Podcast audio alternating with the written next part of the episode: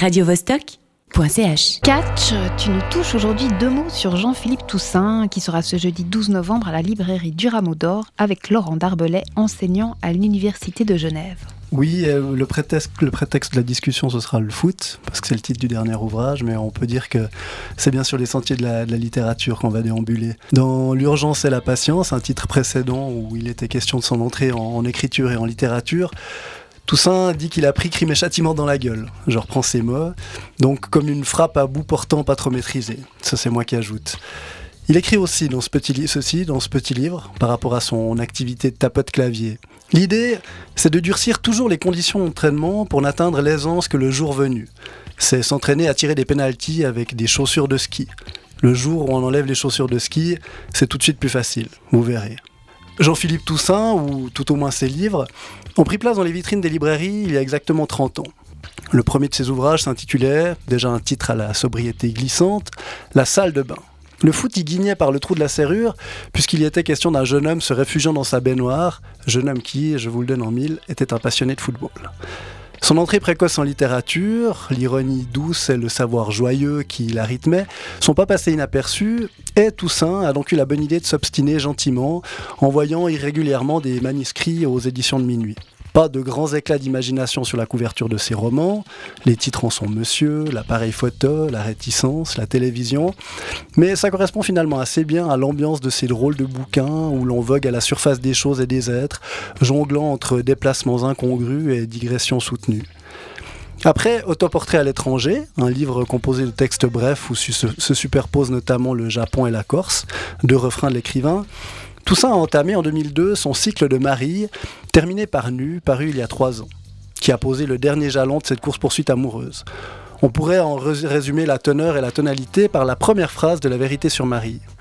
Plus tard, en repensant aux heures sombres de cette nuit caniculaire, je me suis rendu compte que nous avions fait l'amour au même moment, Marie et moi, mais pas ensemble, écrit-il. Un peu comme pas mal de joueurs d'une même équipe qui donnent parfois l'impression de jouer en même temps mais pas ensemble. Un peu comme les livres où Toussaint s'approche du football, ce sport l'intéressant uniquement par ce qu'il fait naître de souvenirs et d'images, de divagations possibles. En 2006, Toussaint avait écrit La mélancolie de Zidane, un petit texte, consécutif au coup de boule désormais légendaire de Zizou, où était convoquée notamment la peinture flamande et la philosophie grecque. On y terminait, après avoir croisé des citations de Bachelard, Freud et Starobinski, sur les paradoxes de Zénon qui devenaient le paradoxe de Zidane. Le crâne du joueur ayant toujours encore une moitié de la distance jusqu'au torse de Materazzi à parcourir, le choc n'avait pas pu avoir lieu. Oui, l'esprit de ça est un peu tordu, mais des méandres agréables, qu'on suit en se demandant souvent où diable il peut bien vouloir en venir. Parfois au Diable Rouge, précisément, à savoir l'équipe de Belgique, pays où il est né, parfois nulle part, sans que ce soit vraiment des cul-de-sac non plus. J'ai donc pas été étonné, en ouvrant son dernier ouvrage, de lire d'entrée qu'il savait que son livre n'allait plaire à personne, ni aux footballeurs parce que trop intello, ni aux intellectuels parce qu'ils ne s'intéressent pas au foot. Bah, le plus simple est de terminer en lui laissant la parole. C'est à la page 42, et vous pourrez ensuite chercher ce que peut bien vouloir dire ce mot étrange qu'est apotropaïque. C'est peut-être là l'enjeu secret de ces lignes. Essayer de transformer le football, sa matière vulgaire, grossière et périssable, en une forme immuable, liée aux saisons, à la mélancolie, au temps et à l'enfance.